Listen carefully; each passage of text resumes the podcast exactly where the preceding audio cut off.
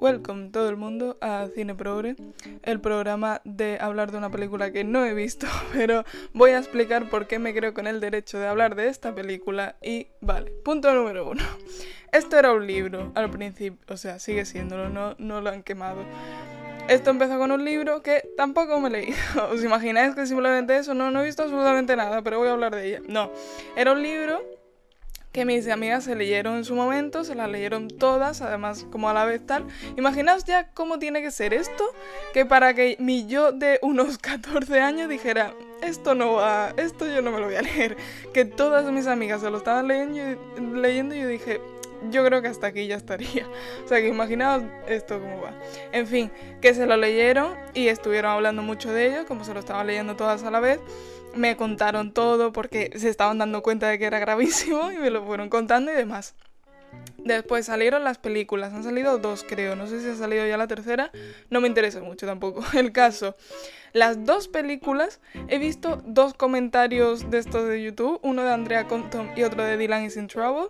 He visto eh, los comentarios de la primera y la segunda película y tengo que decir, dos youtubers que no tienen nada que ver, que lo que tienen que ver es que a veces comentan cosas y tal que les gusta el audiovisual básicamente, pero no tienen nada que ver ni en número de suscriptores, ni en la, en la duración de los vídeos, no tiene nada que ver porque los de Andrea suelen ser unos 10 minutos, estos creo que fueron eso, 10, como mucho 15 minutos y los de Dylan suelen ser como de 30 minutos y aún así las dos películas tenían básicamente habían puesto las mismas escenas. O sea que digo vamos a ver si dos youtubers que no tienen absolutamente nada que ver han comentado las películas y han puesto lo mismo cuando ni siquiera mm, es similar el metraje de un vídeo que del otro esta película no tiene más que esto. Tercer punto la voy a usar como referencia. Voy a comentar también otras películas que tampoco he visto, pero eh, sé de lo que van y es un poco... Voy a hablar de lo tópico, de lo, de lo que se está haciendo ahora mucho, que es un cliché y que es terrible. Así que vamos a hablar de After que si no sabéis, si vivís en una cueva y no sabéis qué es, porque os diré, no, como digo, yo ni me lo he leído ni lo he visto, pero es que hay que saber lo que es porque se ve, que es típica historia de chico torturado por sus traumas infantiles, normalmente daddy issues, no sé si este es el caso, pero en general suele ser. Y la, la chica que es súper responsable, que es súper buena y mojigata también, porque claro, él tiene que venir a enseñarle esas cosas, por supuesto. Entonces, claro, me concierne mucho, me preocupa un montón que últimamente se estén haciendo este tipo de cosas, porque recientemente me he leído un libro que no es exactamente, no es tan grave como esto, pero es lo mismo, es las personalidades de, los protagonistas cuando ponemos una historia de amor, de típico historia de amor que desde el primer momento ya sabes que van a acabar juntos, suelen ser estas personalidades y digo, ¿por qué? ¿Por qué se está mm, haciendo tantísimo esto? Es que no lo entiendo. Entonces, claro, nos encontramos con que también hay que pensar que este tipo de novelas y de películas el público principal, o sea, si tú tienes 20 años y lo ves, estupendo, pero el público principal al que está dirigido y el que más lo ve van a ser niñas de entre 12 y 15 años. Es que vamos a pensar lo gravísimo que es esto, que estábamos idealizando un montón la figura del tío que no está bien, que no sabe gestionar sus emociones y que necesita no una novia, sino una psicóloga. Entonces, mm, vamos a ver. Porque es eso, lo estamos idealizando por completo porque a todo el mundo le gusta un montón Harding en el caso de After. A todo el mundo está enamorado de esta persona. Mm, esta persona tiene una serie de problemas y de dramas que tendría que solucionar él solito, no mm, agarrarse a otra persona para que lo solucione ella. Entonces, ¿qué pasa? Con este tipo de situación y de relaciones en la que el chico tiene una serie de drama emocional que no sabe eh, solventar él solo y viene la chica a solucionarlo y hacerse cargo cuando no puede porque efectivamente no es psicóloga y no está cualificada para ello, es una chica normal que mm, se está enamorando de un chiquito. Entonces lo típico de es que conmigo es diferente, es que conmigo yo voy a hacer que cambie, digo, vamos a ver, amiga, date cuenta. Esto me, sorprende porque se está destilando últimamente mucho esto de la amiga de cuenta y que ya somos más conscientes de lo que es una relación tóxica y de maltrato y tal, como que lo tenemos mucho más en mente eh, lo que es y tal, y aún así lo seguimos idealizando porque si tú estás dentro de esa relación es normal que no te des cuenta porque de ahí va el maltrato psicológico en el que sobre todo si no te pegan, porque vemos mucho, vale, el maltrato físico, vale, eh, red flag enorme, pero cuando es maltrato psicológico es un poco más difícil de distinguir y claro, si estás desde dentro es, es por lo que te, te coge, por así decirlo, esa relación, es lo que consigue el chico con el maltrato, que a través de una manipulación tú no te das cuenta de que te estás maltratando. Entonces, entiendo que gente que está en esa situación, por mucho que la gente esté diciendo ahora, amiga, date cuenta, en la perspectiva de dentro no, no eres consciente, vale. Lo entiendo porque es así como funciona el maltrato. Pero ¿por qué estamos viendo películas eh, siendo personas completamente de fuera, espectadores, y decimos, ostras, qué relación tan bonita? No, no, no, ¿por qué estamos haciendo eso? Es que es muy heavy, es eso, es que son niñas muy pequeñas las que están viendo estas cosas y están idealizando esa figura, ese tío que em, tu máxima es hacer que se ponga celoso porque es súper bonito y súper romántico. Vamos a hablar de los celos un ratito porque esto, madre mía. ¿Por qué se idealizan los celos? Y esto va mucho más de este tipo de películas. Hay muchísima gente que cree que los celos son súper románticos. ¿Qué? ¿Por qué? Vamos a ver. ¿Por qué suceden los celos? Razón número uno. Inseguridad personal. ¿Esto qué pasa? Es lo que suele pasar en este tipo de series porque el chico es súper celoso cuando la chica además es eso. Vamos a pensar que lo están poniendo a la chica una personalidad como entre comillas mojigate de no ha tenido nunca ninguna relación y no sé qué.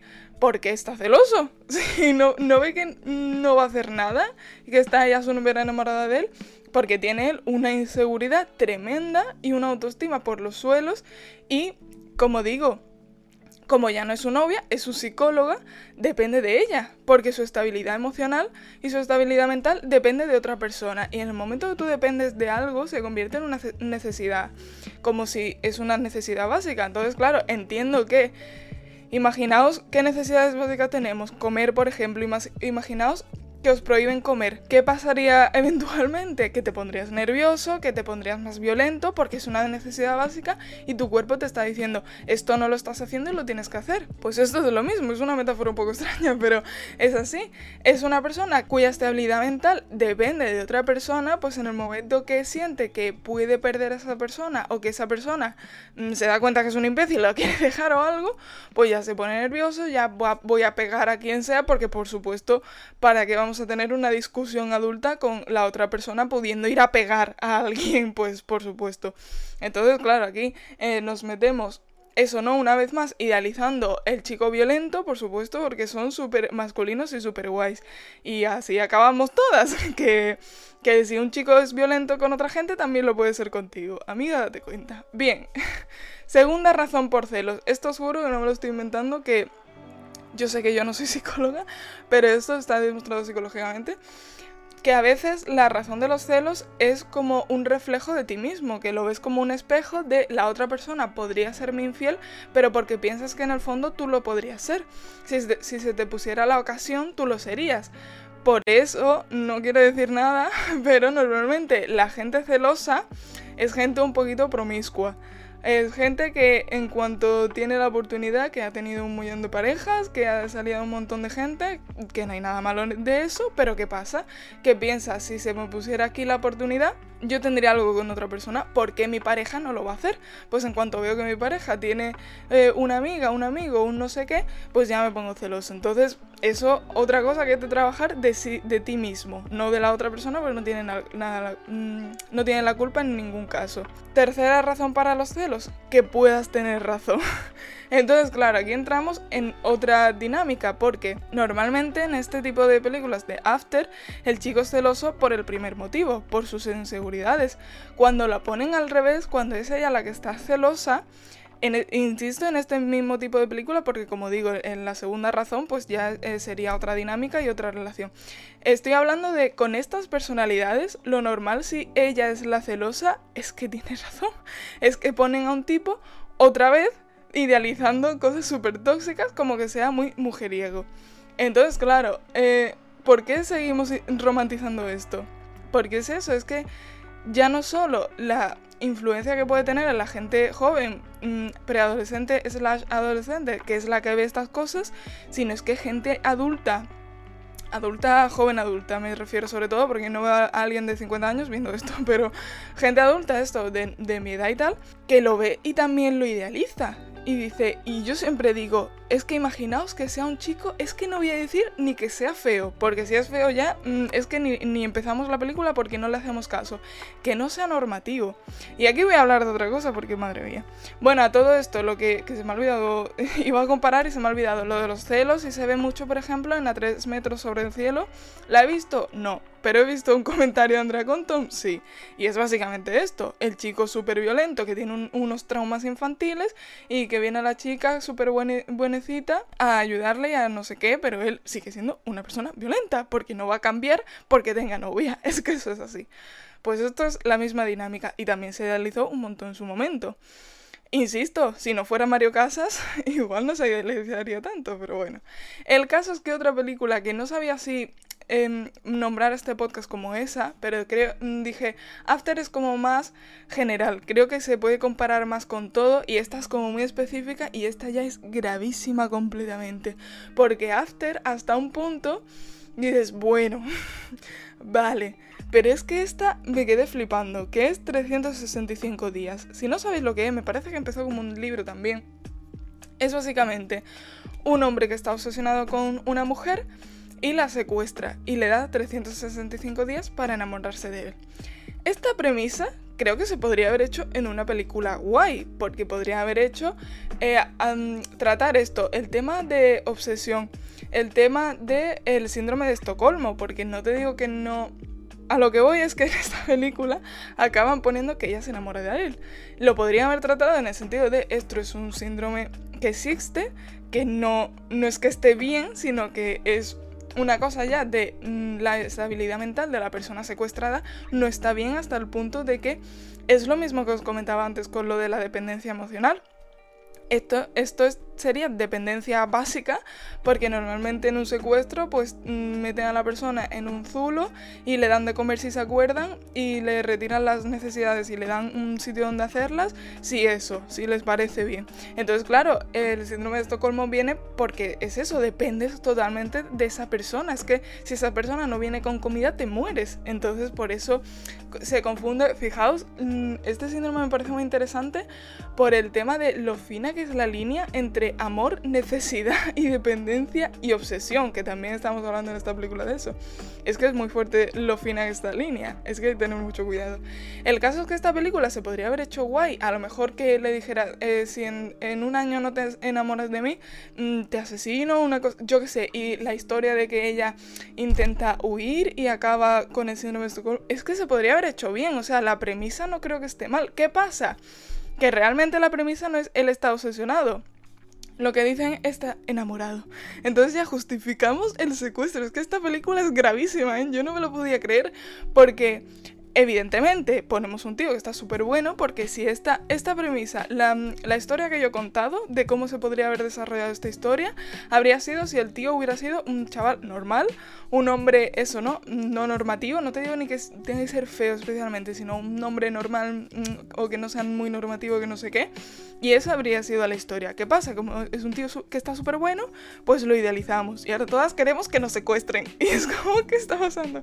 Es que la película, os lo juro, es como la secuestra y se empieza a desnudar él delante de ella, obligándola a que se duchen juntos, obligándola a no sé qué, y llega un punto que esto deja de parecernos gravísimo, porque como el tío está súper bueno, pues eso es un sueño para nosotras, que un tío bueno se desnude, delante de nuestra.